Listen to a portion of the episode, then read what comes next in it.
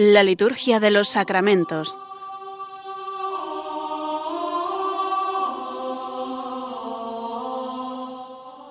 Con el Padre Juan Manuel Sierra.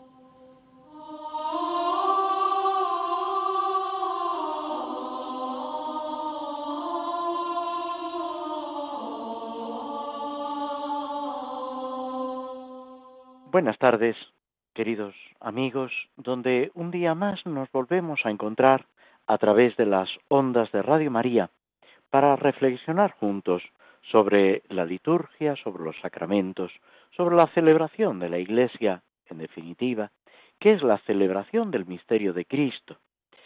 Los santos, en este casi mediado mes de julio, nos van presentando distintos aspectos de ese seguimiento del Señor, de ese descubrimiento que cada uno debe hacer y todos juntos en el seno de la Iglesia.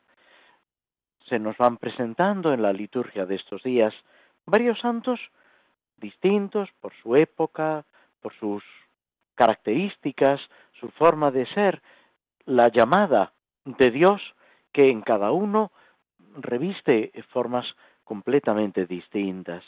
Tenemos a San Enrique, el día 13 de julio, a San Camilo de Lelis, presbítero, fundador de una orden religiosa dedicada precisamente al cuidado de los enfermos, San Buenaventura, franciscano, obispo, doctor de la Iglesia, maestro de teología y de espiritualidad.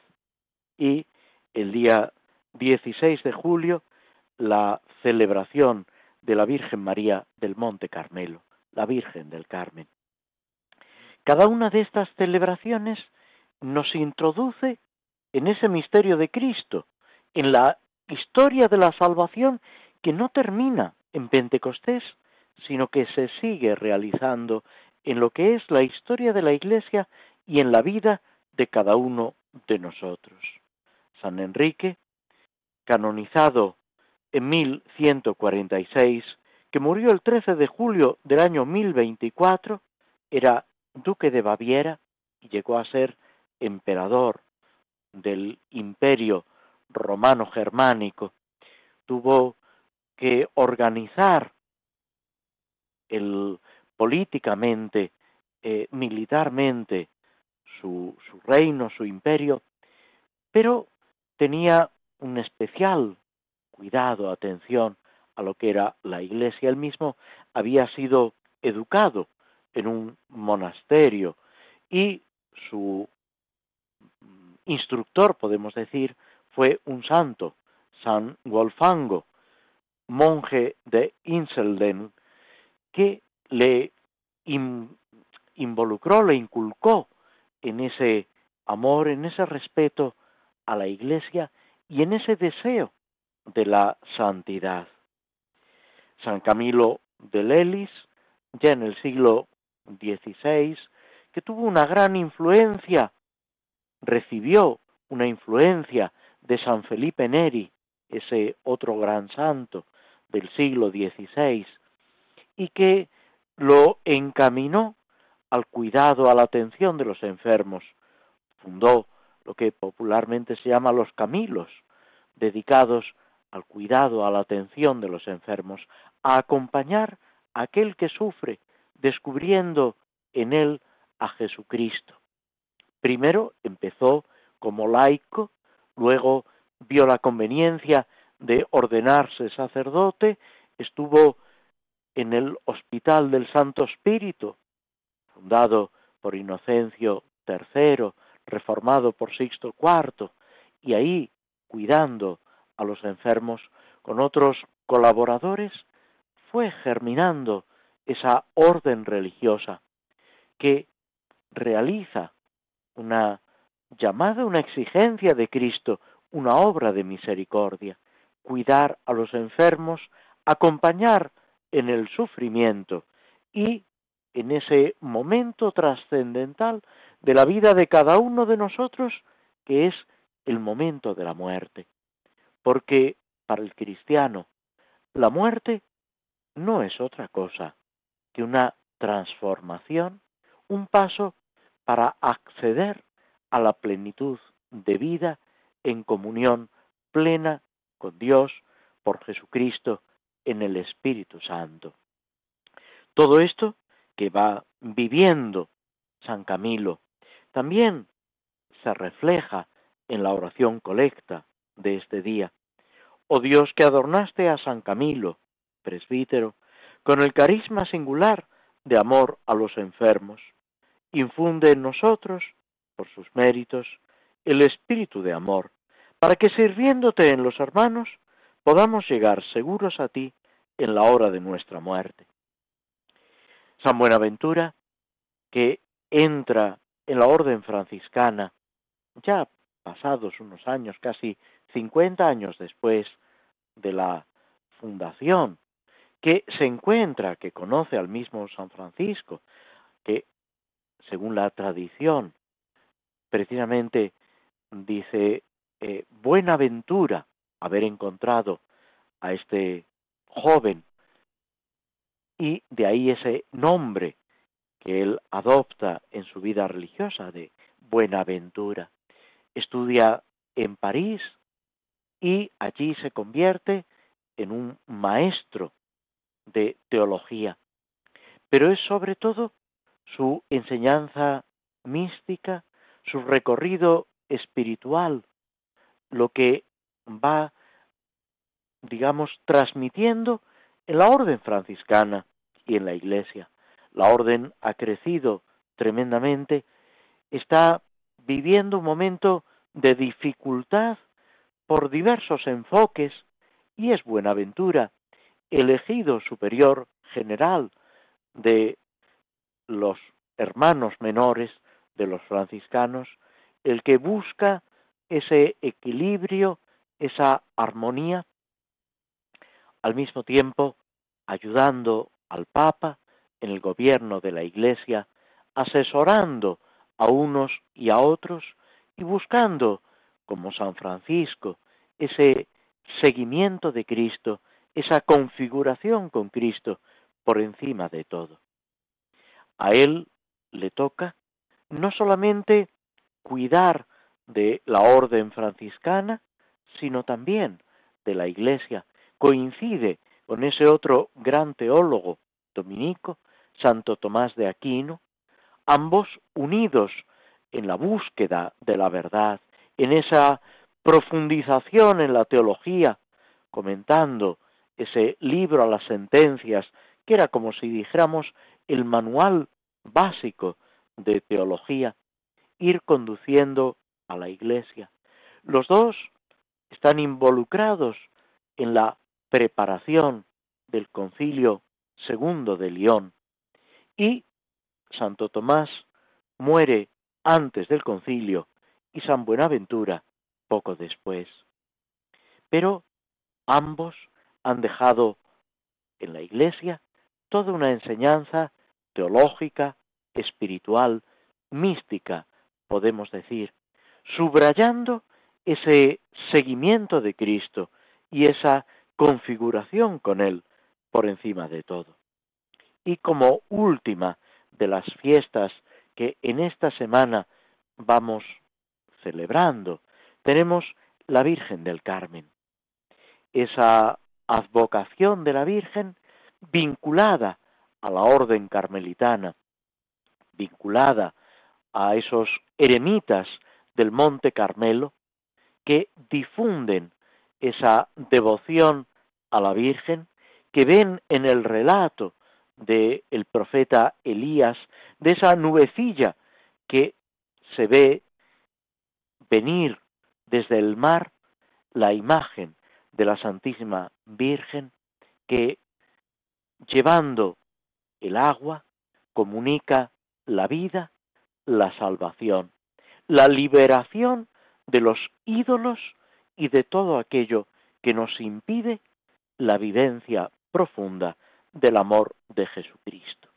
La orden carmelitana, que tanto en la orden carmelitana como en los carmelitas descalzos, con Santa Teresa, San Juan de la Cruz, tantos otros santos, la orden carmelitana, San Simón Stock, que es el gran difusor de esa devoción al escapulario de la Virgen del Carmen, nos va enseñando esa mano de la Virgen que nos ayuda, que nos guía, que nos protege, y ahí también la devoción a la Virgen del Carmen, invocada por los marineros, por los hombres del mar, que nos libra, que nos protege en las tempestades y que nos lleva al monte de salvación que es Cristo, como se recuerda en la oración colecta de este día. Esta devoción a la Virgen, esta cercanía de la Virgen María, que debe ser siempre para nosotros un verdadero tesoro. Una poesía de las Carmelitas se refiere a esto mismo. Virgen Santa que en el cielo tu trono junto a Dios tienes y que en el monte Carmelo nos has dejado el consuelo de tus gracias y tus bienes. La sin mancha concebida, la delicia del Edén, entre todas elegida para dar la vida en el portal de Belén. La que después del dolor infinito del Calvario, para ampararnos mejor en prenda de inmenso amor, dio al hombre su escapulario. Pues este hábito de la Virgen del Carmen, esta protección de nuestra Madre que nos guía, debe ser también la oración que brota de nuestros labios, que nace de nuestro corazón. Nos detenemos unos instantes escuchando un poco de música antes de pasar a la reflexión y al comentario sobre las misas o de las misas por intenciones diversas, por necesidades de la Iglesia y de cada uno de nosotros.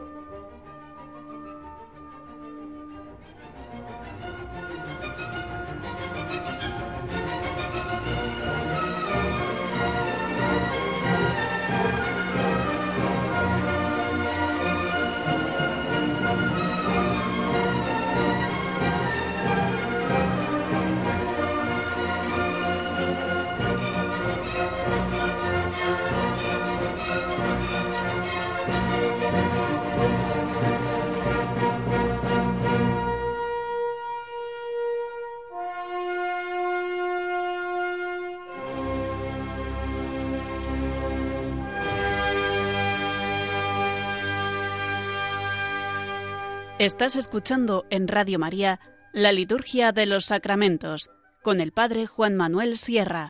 Nos habíamos quedado en el comentario a las misas por diversas necesidades en las en el formulario noveno que se dedica a pedir por las vocaciones a las sagradas órdenes.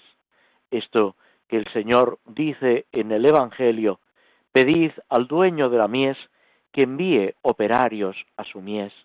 Esa petición confiada y al mismo tiempo constante, insistente, para que el Señor no deje de mandar a su iglesia los ministros necesarios para celebrar los sacramentos, para dirigir la palabra, la evangelización, para gobernar, se puede decir, a la Iglesia en ese seguimiento de Cristo. Habíamos comentado ya la oración colecta que pedía ese espíritu de piedad y fortaleza para que los ministros del altar sean testigos valientes y humildes del Evangelio. Como veis, se mezcla, se junta ese eh, aspecto evangelizador con ese aspecto santificador que siempre es una constante de los ministros de la Iglesia y que así lo han vivido los santos de ayer, de hoy y lo tienen que seguir viviendo los ministros de mañana.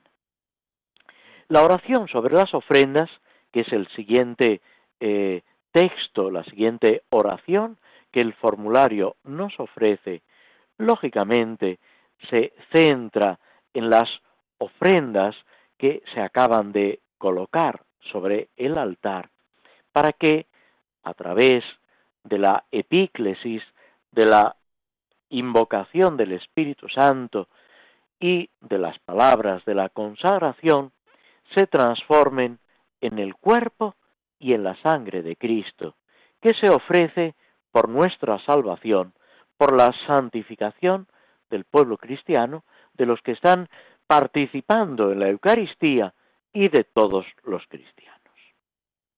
Dice así, acepta, Señor, las oraciones y ofrendas de tu pueblo, y haz que los dispensadores de tus misterios sean cada vez más numerosos y perseveren siempre en tu amor.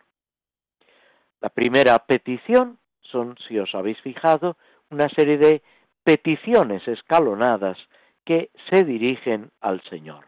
La primera es que acepte las oraciones y las ofrendas. Las oraciones, pues lo que desde el principio de la misa estamos rezando, estamos pidiendo, y en segundo lugar, las ofrendas que no sólo el sacerdote, sino el sacerdote en nombre del pueblo de Dios, de los presentes y de los ausentes, ha colocado sobre el altar para que, como decíamos, queden transformadas en el cuerpo y en la sangre de Cristo.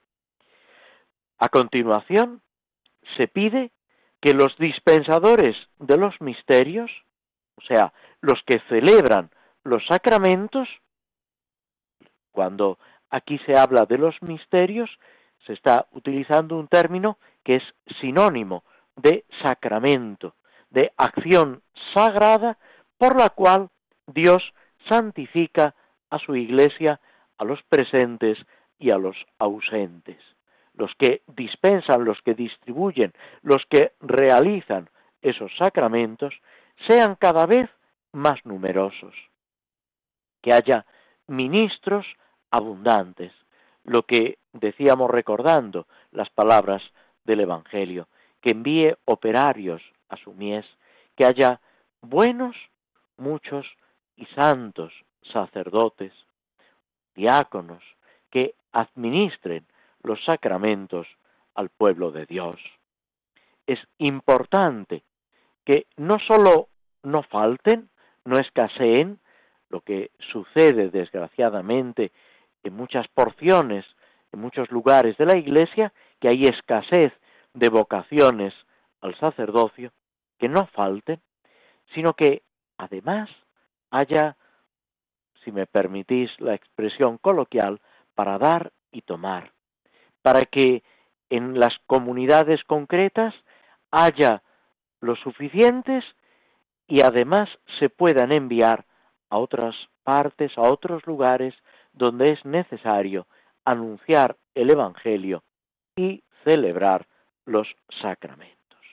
Pero no basta que sean numerosos, deben perseverar siempre en el amor de Dios, mantenerse constantemente en ese amor de Dios que nos llama, toda vocación es una respuesta a ese amor de Dios que hay que seguir, que hay que realizar por encima de todo. Y vivir en el amor supone alcanzar la santidad a la que Dios nos llama. Todos estamos llamados a vivir en el amor de Dios. Es lo que San Pablo en la primera carta a los Corintios, al final del capítulo 12 y principio del capítulo 13, va describiendo en ese himno de la caridad que con mucha frecuencia atribuimos, y hacemos bien, a la relación de unos con otros, pero que ante todo y sobre todo se refiere al amor a Dios, al amor a Jesucristo. Dirá el apóstol San Juan, amemos a Dios porque Dios nos ha amado primero. Y es precisamente esa lección trascendental del amor de Dios lo que debemos vivir, manifestar y comunicar a los hermanos. Sigue, justo después, la antífona de comunión tomada precisamente de la primera carta del apóstol San Juan, que hace referencia no la frase que acabamos de evocar, pero otra frase, que también se refiere al amor de Dios. En esto hemos conocido el amor de Dios, en que Él dio su vida por nosotros. También nosotros debemos dar nuestra vida por los hermanos. ¿De qué se trata? De que todo cristiano, pero de forma especial los que han recibido la ordenación, el sacramento del orden, sea en el diaconado, en el presbiterado o en el episcopado, vivan ese amor de Dios en la imitación de Jesucristo, que dio la vida por nosotros. Dirá también el Nuevo Testamento, dirá el mismo Jesús, que no hay amor más grande que el que da la vida por aquellos por los que se ama. Y Jesús dice el mismo Evangelio de San Juan, que habiendo amado a los suyos que estaban en el mundo, los amó hasta el extremo. Pues ese extremo es lo que están llamados a vivir aquellos que están configurados a Cristo por el sacramento del orden, por la imposición de las manos y la oración consacratoria del obispo. Se trata de, como dice también San Pablo, gastarse y desgastarse por Cristo, por el anuncio del Evangelio, por el pueblo de Dios, que se les ha encomendado a los ministros ordenados. Y por último, la oración después de la comunión, último texto propio de este formulario de misa, hace referencia, como es normal, a la Eucaristía, a la comunión que se acaba de recibir. Señor, alimentados con el pan de la mesa celestial, te pedimos que por este sacramento de amor germinen las semillas que esparces generosamente en el campo de tu iglesia, de manera que sean cada vez más numerosos los que elijan el camino de servirte en los hermanos. La referencia a la parábola del sembrador y a esa imagen que Jesús utiliza repetidas veces en el Evangelio, esa simiente que es el reino de Dios, que es la gracia que se comunica. Una vez más, esa referencia al amor, al sacramento del amor, que es la Eucaristía. De hecho, cuando la frase que decíamos antes, Jesús, habiendo amado a los suyos que estaban en el mundo, los amó hasta el extremo, y a continuación viene el lavatorio de los pies, que es imagen también de esa de ese ofrecimiento de Cristo en su pasión, en su muerte y en la misma Eucaristía, que se que actualiza el sacrificio de la redención. Es esa mesa celestial, ese pan que nos alimenta, que sólo es posible gracias a los ministros ordenados, a los sacerdotes y a los obispos, que han recibido de Cristo en la última cena, ellos y sus sucesores, esa capacidad de partir el pan, de administrar la Eucaristía, de celebrar la Santa Misa en la Iglesia, por la Iglesia y para la Iglesia. Y desde ahí, alimentados, dando gracias por ese regalo inmenso, infinito, siempre inmerecido de la Eucaristía. Cuando vamos a comulgar, se toman esas palabras también del Evangelio del centurión. Señor, no soy digno de que entres en mi casa, bajo mi techo, pero di una palabra y quedaré limpio. En el Evangelio, mi criado quedará sano. Es esa palabra de Cristo que sana, que purifica y que nos hace dignos a los que no somos dignos. ¿Quién es digno de recibir al Señor? ninguno de nosotros, podemos decir, es, mm, digamos, eh, capaz de exigirlo a Dios. Es un regalo que Dios nos da. Cristo nos sale al encuentro no porque lo merezcamos, sino porque lo necesitamos. Es esa la misericordia entrañable de nuestro Dios que en la Eucaristía nos sale al encuentro.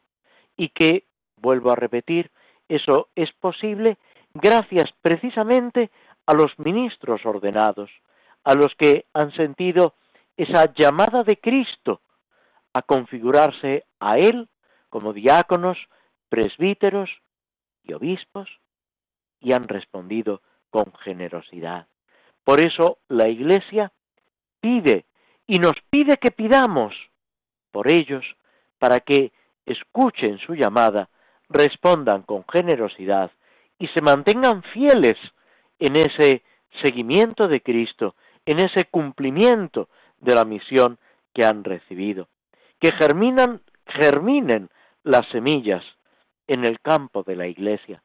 Cada vocación es una semilla que el Señor siembra, pero que debe fructificar. Y fijaos, todos somos responsables de esas semillas. Unos acogiendo la llamada de Dios, otros acompañando, sosteniendo. Es tan importante que cuidemos las vocaciones, que ayudemos sensibilizando, animando, protegiendo, cuidando, acompañando a aquellos que reciben la llamada de Dios y al mismo tiempo cuidando de los diáconos, de los presbíteros, de los obispos. Todo cristiano está llamado a colaborar en esa tarea. No podemos dejar solos a nuestros pastores. Ellos tienen una misión y cuentan con la ayuda de Cristo y deben ser fieles a Jesucristo. Pero toda la iglesia, religiosos, seglares, estamos llamados a acompañar a los pastores en ese cuidado de la iglesia y en ese seguimiento de Cristo.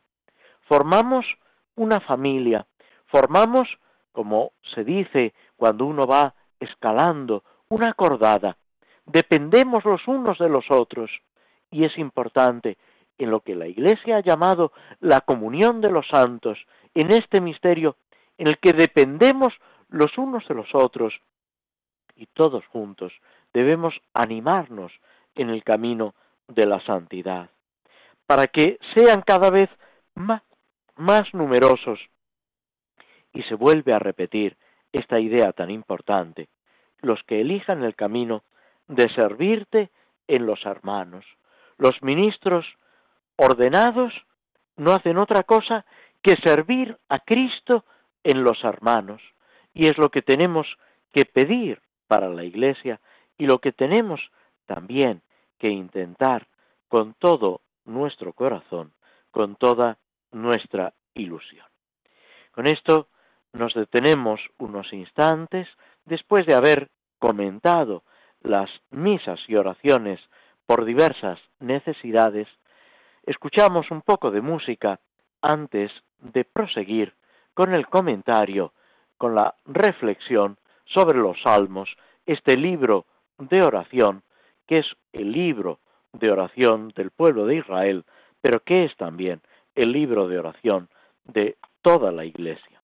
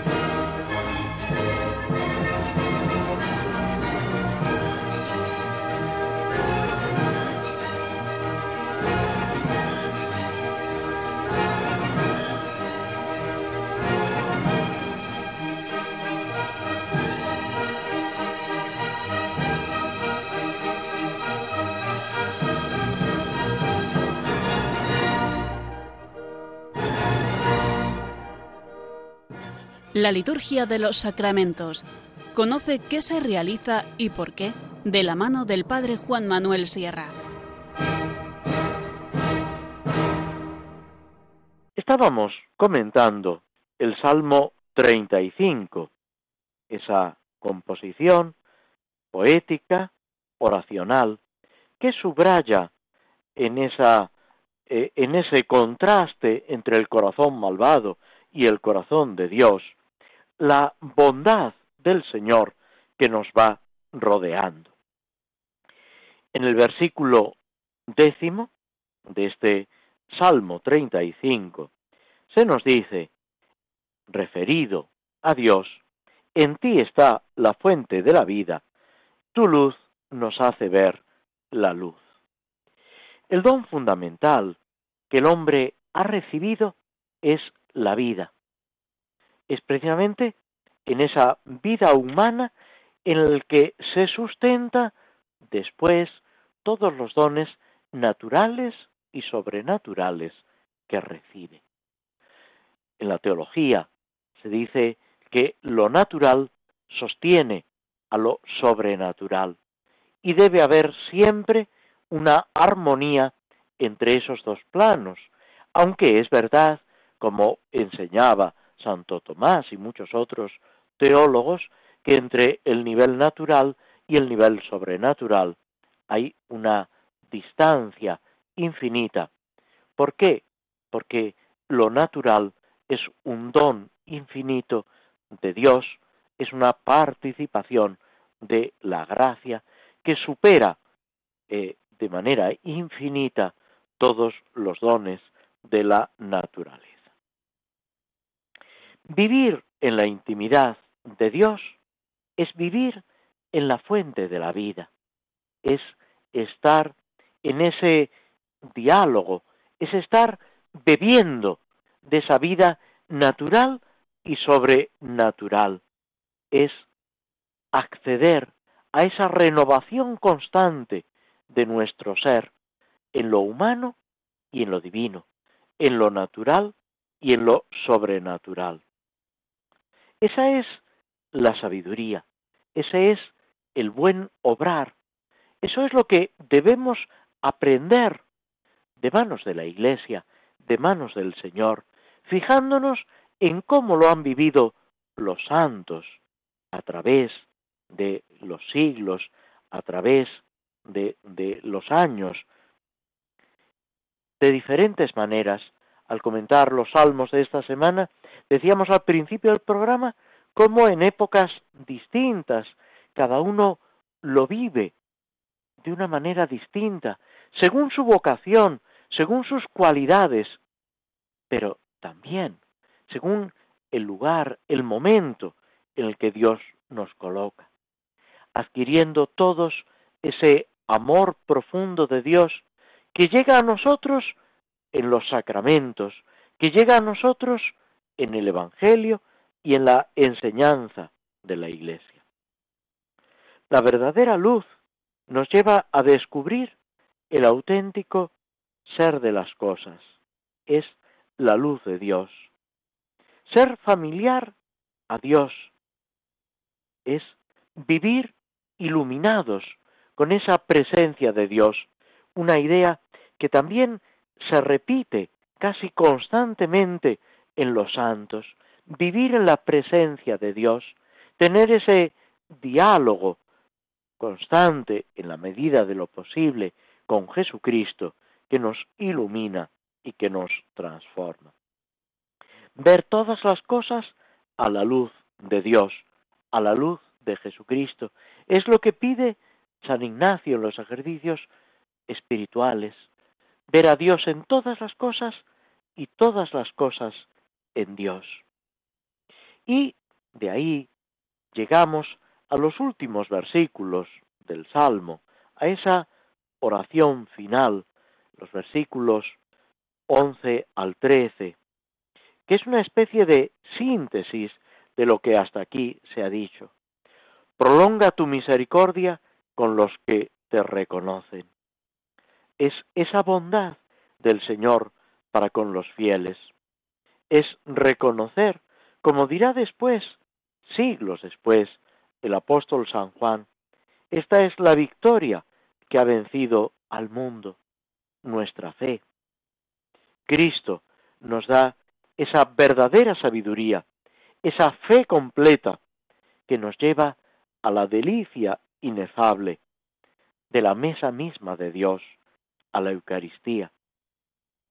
Es la luz que viene al mundo, que debemos recibir, pero que para recibirla nuestras obras como le dice Jesús a Nicodemo, deben ser buenas. Y así es como aprovechamos, como reconocemos esa justicia de los rectos de corazón, esa victoria, ese triunfo con el que nada ni nadie nos podrá derribar. Es así como nos convertimos en verdadera luz del mundo, que ilumina, que glorifica al Padre Celestial, que puede ir transformando el mundo. Esa es la victoria que vence al mundo. En ese sentido del que nos habla San Juan, del mundo como lo que se opone a Dios, se opone al reino de Dios. Hemos vencido al mundo. Jesucristo dirá, no tengáis miedo, yo he vencido al mundo. Pues apoyados en Él, es como también nosotros vencemos al mundo, nos convertimos en imitadores de Cristo, en continuadores de esa labor maravillosa, porque Cristo sigue actuando en la Iglesia a través de cada uno de nosotros, a través de los sacramentos, a través de las oraciones, a través de esa acción caritativa que cada uno de nosotros está llamado a desempeñar en medio del mundo, viviendo las obras de misericordia que tanto subraya el Papa Francisco, que debemos vivir, que debemos enseñar y comunicar, las obras de misericordia espirituales y corporales, cuidando de verdad de todos aquellos que el Señor va poniendo en el camino de nuestra vida. Hacemos una pausa escuchando algo de música que nos ayuda, que nos ambienta a la última parte del programa con la lectura y la reflexión de esta obra maestra de Tolkien, El Señor de los Anillos.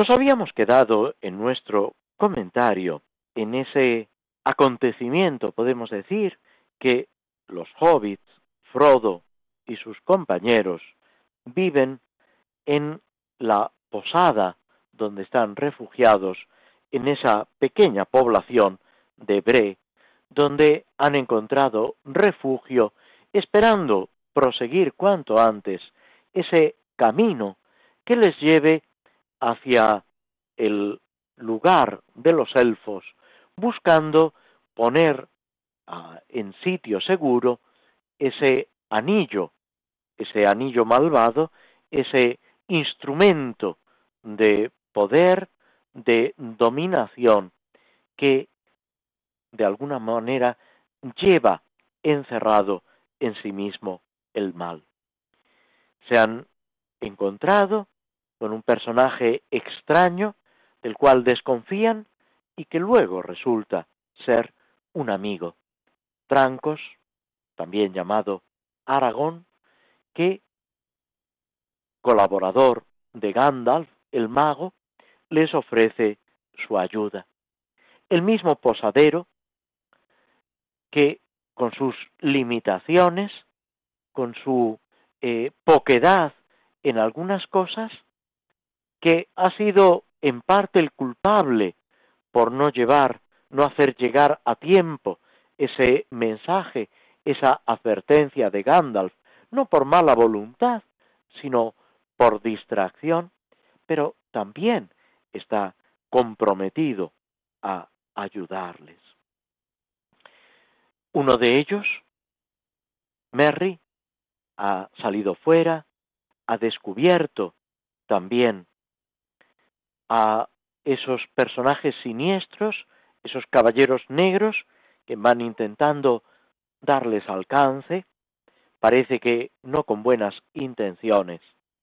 Y Mary, con la ayuda de uno de los que trabaja en la posada, ha conseguido, eh, digamos, recuperarse del ataque que ha sufrido y alcanzar de nuevo la posada.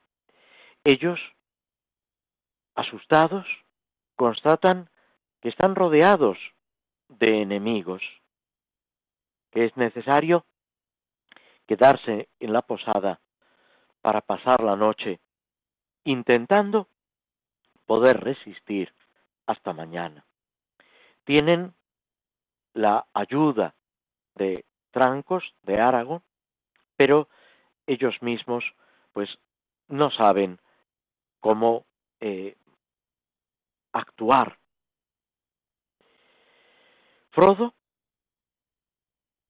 acepta el consejo de Aragón, no van a sus habitaciones, a sus habitaciones y se quedan refugiados en la pequeña eh, sala donde han estado, fingen ocupar sus camas con unos almohadones y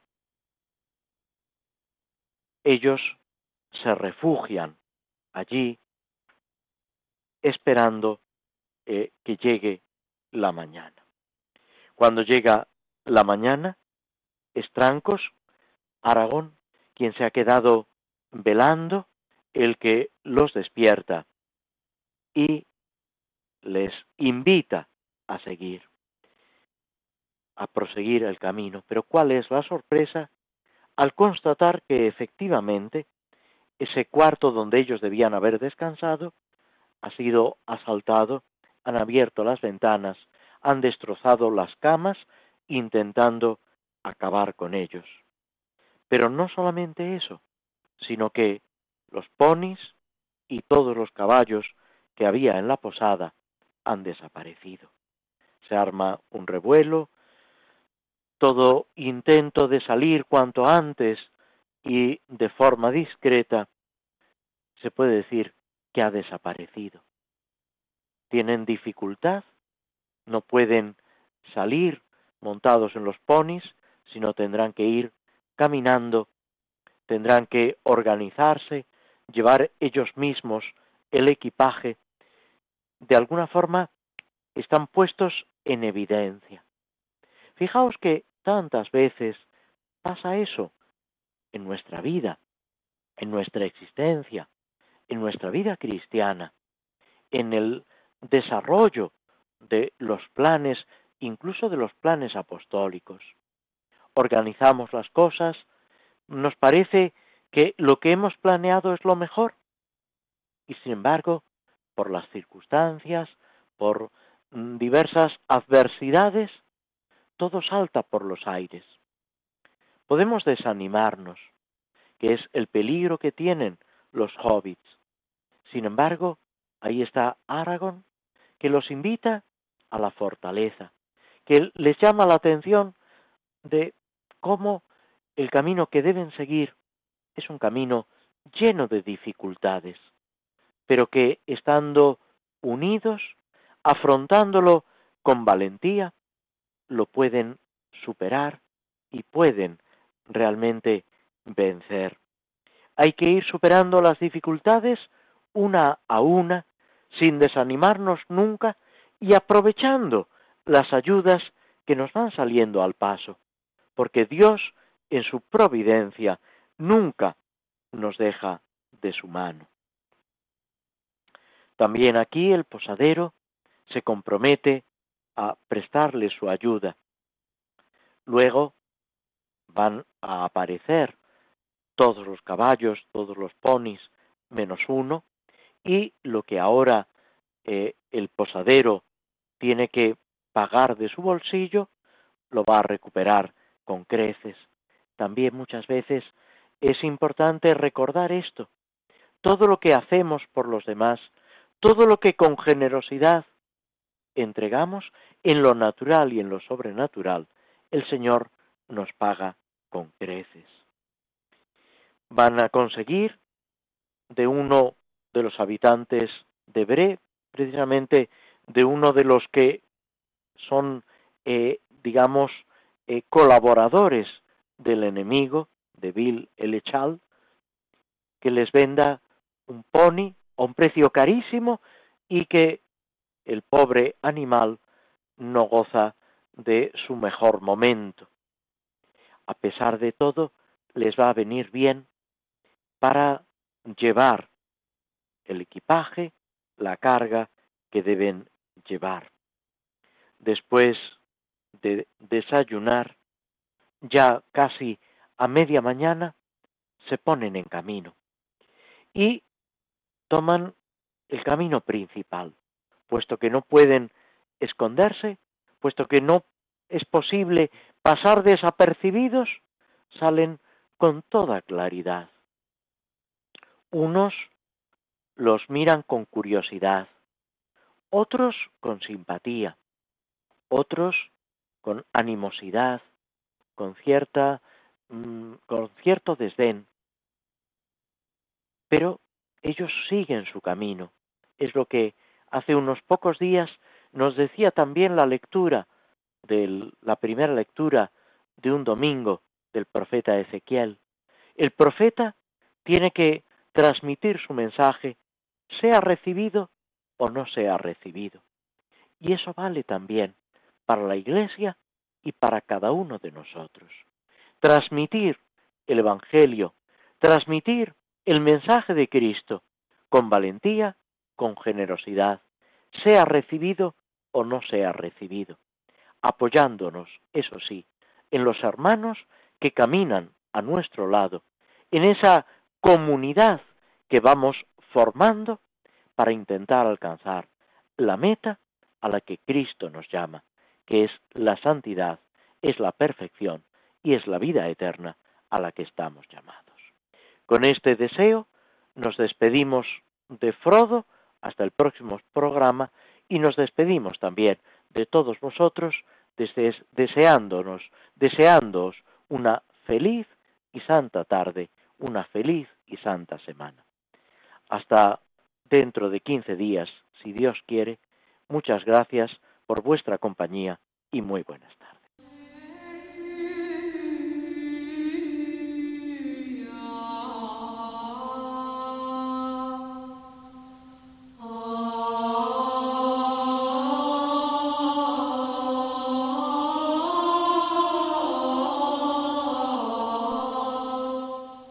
Así concluye en Radio María la Liturgia de los Sacramentos, un espacio dirigido por el Padre Juan Manuel Sierra.